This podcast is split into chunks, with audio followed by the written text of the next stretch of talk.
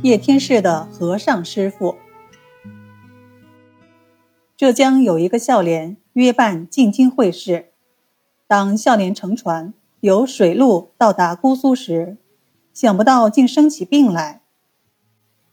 船上同伴见孝廉染病，就把他送到叶天士家里诊治。叶天士诊脉后断定他活不过一个月，让他不要再赶路。而是应该赶紧回去料理后事。于是，先给他开了个方子，维持他暂时的健康。孝廉回到船里，同伴安慰他说：“这是医生用来吓人的生财之道。况且叶天士也不过是个十医罢了，绝非神仙，你又何必介意呢？”孝廉服药后，第二天即愈。同伴见他身体好转。就鼓励他一起进京应考。孝廉心想，既然如此，就一起北上吧。舟船行至江口，孝廉与同伴游览金山古寺，看见门前赫然挂有一块僧衣牌。孝廉见牌，心想，何不进去请教一下，心里也好有个着落。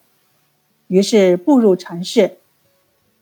僧医问过病情。诊过脉息，便下了和叶天士一样的诊断。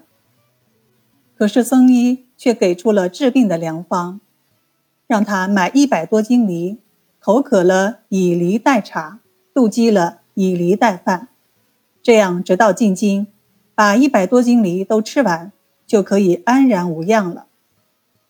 孝廉依方而行，果然健健康康的，又从京城回来了。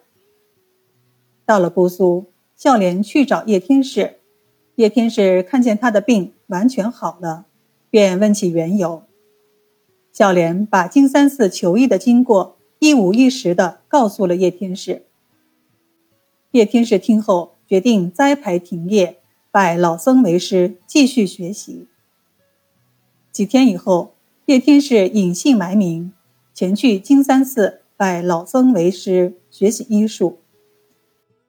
在学习期间，叶天士对老僧的医术更加心悦诚服，同时也把自己的真实姓名告诉了老僧。老僧见他虚心好学，就把一册秘方秘诀送给了他，勉励他好好学习。回家之后，叶天士日夜研读秘方秘诀，医技大胜往昔，几乎没有棘手之症了。